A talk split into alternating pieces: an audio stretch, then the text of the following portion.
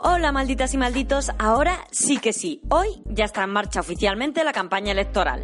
Los próximos días los protagonistas serán los mítines, las promesas, los debates y también los datos que lanzarán nuestros políticos y las cosas que se dirán sobre ellos y ellas en las redes sociales. Pero tranquilos, porque el equipo de maldita.es está aquí para destapar bulos y mentiras y os lo contaremos en nuestro micropodcast Malditas Elecciones. Mi nombre es Laura del Río y soy la coordinadora de Maldito Bulo. Empezamos.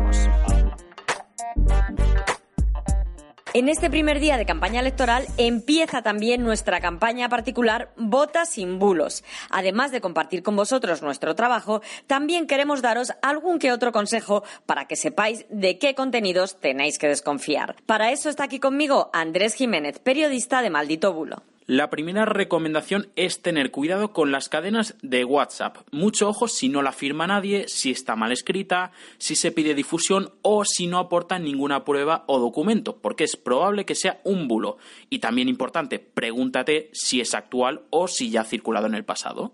Otro tipo de desinformación que suele difundirse en campaña son las citas falsas. Normalmente incluyen fotos de algún candidato junto con unas supuestas declaraciones, pero que algo aparezca entre comillas en una imagen no es garantía de que sea real. Así que procura comprobar si de verdad ha dicho esas palabras el político en cuestión.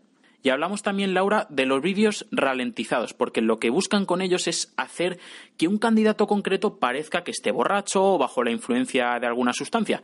Lo hemos visto con el candidato socialista Pedro Sánchez, con Alberto Rodríguez de Podemos y, como ya hemos contado en este mismo podcast, también con el líder de Ciudadanos, Albert Rivera. Para terminar, mucho cuidado con los bulos que alertan de supuestos fraudes electorales o pucherazos, porque maldita.es ya hemos desmentido unos cuantos. Que si los números de votos no encajan, que si hay un algoritmo secreto, que si se hackean las actas. Mucho ojo y desconfiad de este tipo de mensajes. Recordad también que podéis enviarnos posibles bulos a nuestro WhatsApp al 655-198-538 o a través de nuestras redes sociales. Con el comienzo oficial de la campaña también empezaremos a ver carteles y banderolas con las caras de los candidatos y candidatas en las calles y farolas de todo el país. Pero ¿puede cada partido colocar esas banderolas donde quiera, así, a la balala? Para responder a esa pregunta tengo aquí a mi vera a Nacho Calle, jefe de Maldito Dato. Pues nada de poner carteles al tuntún. Los ayuntamientos reservan lugares gratuitos para que pueda colocarse esa publicidad electoral que vemos en periodo de campaña. Pero no son ellos quienes deciden cómo se reparten esos espacios.